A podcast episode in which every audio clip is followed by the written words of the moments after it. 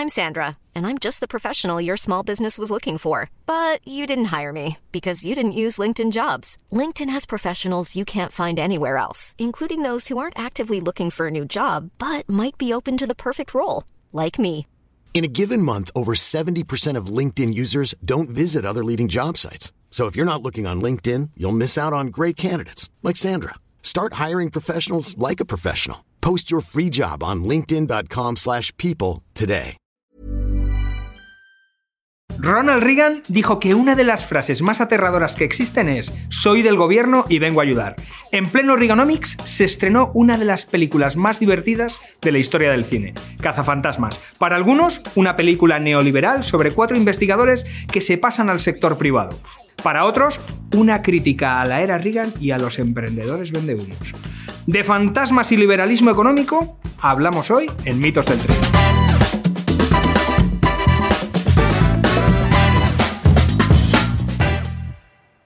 Eh, me gusta la universidad. Eh, nos pagan, tenemos un sitio donde estar y no tenemos que producir nada.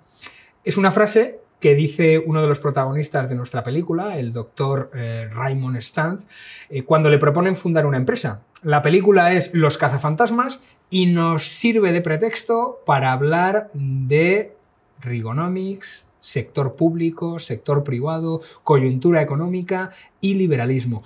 Y para eso tenemos con nosotros a Juan Ramón Rayo, que es doctor en economía, licenciado en derecho, es profesor de la EA University, de la EA Business School y además es escritor. Tenemos además el último libro, Anti-Marx, vamos a hablar también de algún otro libro. Muchísimas gracias por estar con nosotros. Nada, es un placer y muchas gracias a vosotros por la invitación. Rigonomics. Eh, si tuviésemos que definir el Rigonomics con dos o tres pinceladas, ¿qué diríamos que es? Bueno, yo primero distinguiría entre el Rigonomics en la teoría y en la práctica. En la, en la teoría, el Rigonomics es bajar gasto público y con la bajada de gasto público bajar impuestos, especialmente aquellos impuestos que sean más distorsionadores, Ajá. impuestos sobre la renta, que distorsiona la oferta de trabajo, e impuestos sobre las plusvalías o las rentas del capital, que distorsionan la oferta de ahorro, la inversión y la acumulación de capital. Y a su vez de regularización de la economía para facilitar, incentivar la, la inversión, porque nunca olvidemos que la regulación en última instancia son costes y más costes es menos rentabilidad, menos rentabilidad, menor inversión. Eso es la teoría. La práctica se hicieron algunas de estas cosas, sobre todo bajada de impuestos, una cierta desregulación, pero bajada de gasto no tanto porque eh, primero Reagan no tenía tampoco plena autonomía, no tenía siempre el poder político total como para poder diseñar un presupuesto a su gusto. Y segundo también porque en esa época estaba Reagan en, en modo guerra fría y eso implicaba pues gastos muy importantes, con lo cual los déficits públicos en la época de Reagan no fueron pequeños y eso en cierto modo contradice el espíritu del Reaganomics. Y claro, por lo que comentas un poco, parecería como la solución a los problemas que estamos viviendo en el contexto actual. ¿Crees que sería posible un Rigonomics hoy en día? Un Reaganomics bien aplicado, sí. Es decir, recortes del gasto, recortes de impuestos, desregulación, desde luego. Y de hecho es el programa económico, no de ningún partido, sino la visión económica que muchos defendemos desde hace mucho tiempo. Sin embargo, cuidado con los Reaganomics mal aplicados. Liz Truss en Reino Unido quiso aplicar algo parecido al Reaganomics, eh, bajó, anunció una bajada muy importante de impuestos sin recortar el gasto, incluso aumentando el gasto, y los mercados se la cargaron, claro, descrédito de la deuda pública ingres- inglesa, aumento de costes de financiación, tensiones financieras. Por tanto, siempre que se bajen impuestos de manera importante, hay que recortar el gasto público porque hay que mantener el equilibrio presupuestario. Y en relación con esto, y hablando, volviendo a los cazafantasmas, hay uno de los puntos que me parecen más divertidos de la película, y es cuando te das cuenta de que el malvado, el villano de la película de los cazafantasmas no son los fantasmas, es el de la Agencia de Protección del Medio Ambiente. Walter Beck. ¿no? Eh, en la regulación, ¿cómo ves? ¿Cuál es- crees que es el punto de equilibrio, Juan Ramón, entre un contexto en el que tengas la protección y por otro lado algo que te deje margen de maniobra? ¿En qué punto crees que estamos y cuál crees que sería el óptimo? Yo creo que claramente estamos en un contexto de sobreregulación absoluta y que vamos a más. Eh, porque estamos en un contexto de sobreregulación y muchos dicen que está desregulada la economía, con lo cual, claro, eh, se ha movido tanto la ventana de Overton que una economía donde te cogen, te agarran, te asfixian por todos lados en materia regulatoria, algunos nos venden que no, que esto es eh, la ley de la selva prácticamente. Y quizás sea la ley de la selva, pero porque el león, que es el Estado, es el que impone su voluntad regulatoriamente.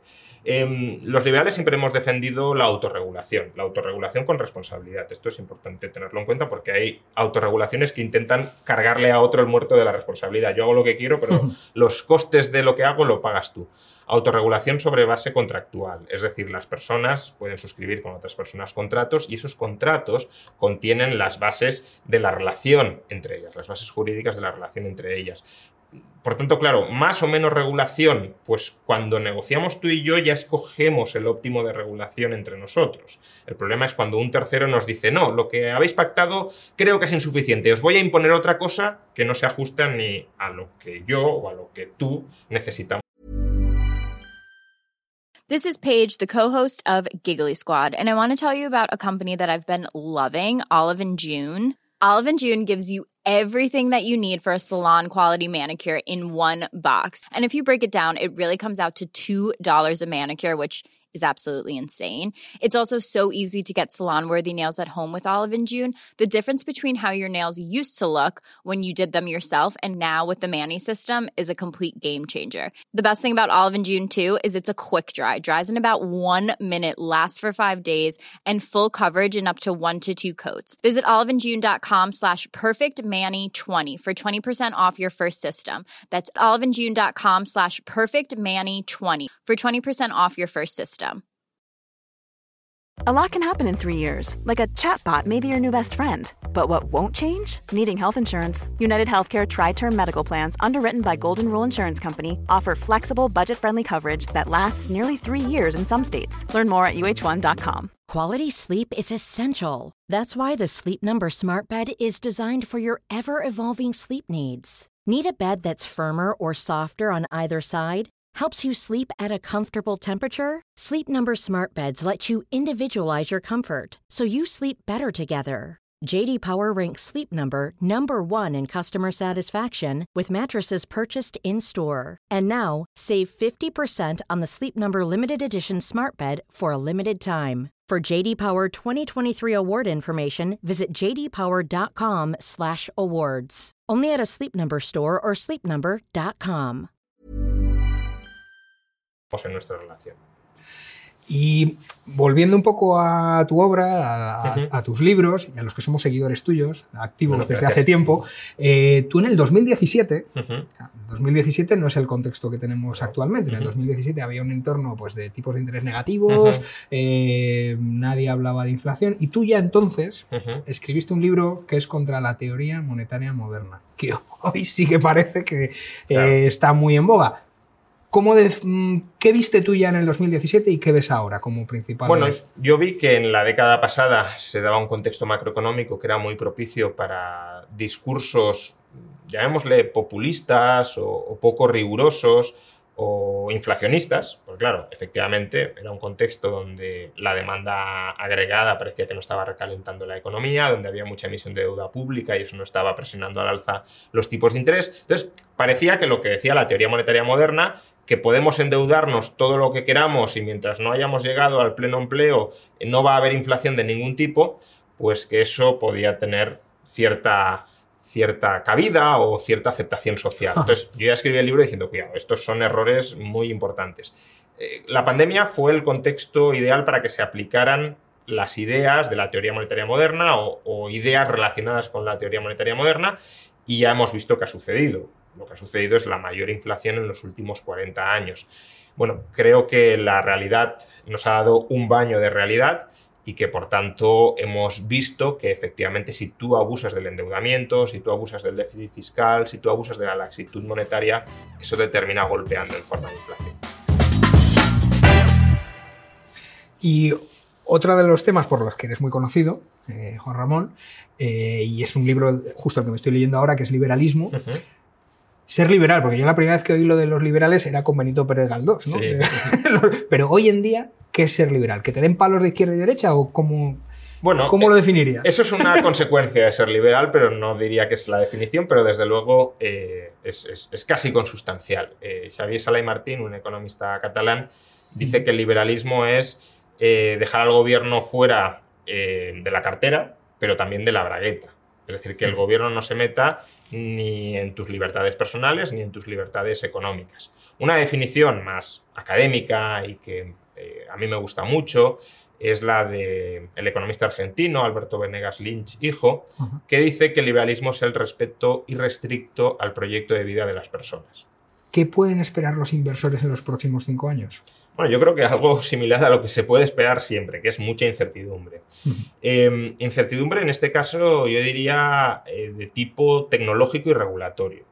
Eh, de tipo tecnológico lo estamos viendo ahora eh, con la explosión de la inteligencia artificial, que es una explosión que va a seguir un rumbo probablemente exponencial. Realmente nadie sabe la velocidad a la que va a seguir, pero puede seguir un rumbo exponencial y las implicaciones de ello eh, en el mundo y en nuestro día a día pueden ser absolutamente desconocidas. Es decir, conforme nos vayamos acercando a una inteligencia artificial general, similar a la que pueda tener un ser humano, a partir de ahí las posibilidades que se abren ya son, ya son inmensas. Y por otro diría también incertidumbre tecnológica y regulatoria, porque no olvidemos que estamos inmersos en una transición energética forzada desde los gobiernos y dirigida desde los gobiernos, y el crecimiento económico hasta la fecha, el que conocemos hasta el momento, ha sido siempre, aunque ya está empezando a haber un desacople, pero ha sido siempre un crecimiento económico intensivo en energía. Eh, hemos prosperado gracias a que hemos tenido energías baratas. Es verdad que durante los últimos años hemos conseguido crecer haciendo un uso menos intensivo de, de energía, pero eso es muy complicado, sobre todo mantenerlo en el tiempo.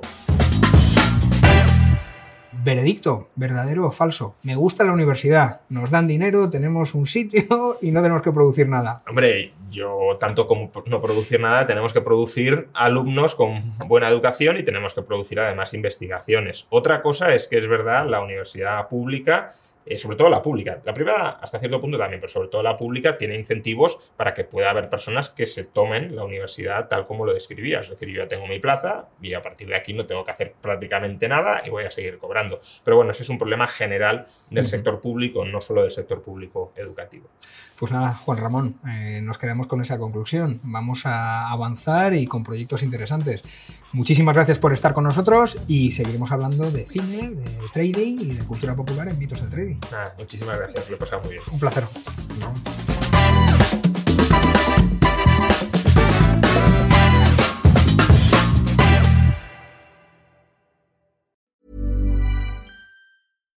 Hi, I'm Daniel, founder of Pretty Litter. Cats and cat owners deserve better than any old fashioned litter. That's why I teamed up with scientists and veterinarians to create Pretty Litter. Its innovative crystal formula has superior odor control and weighs up to 80% less than clay litter.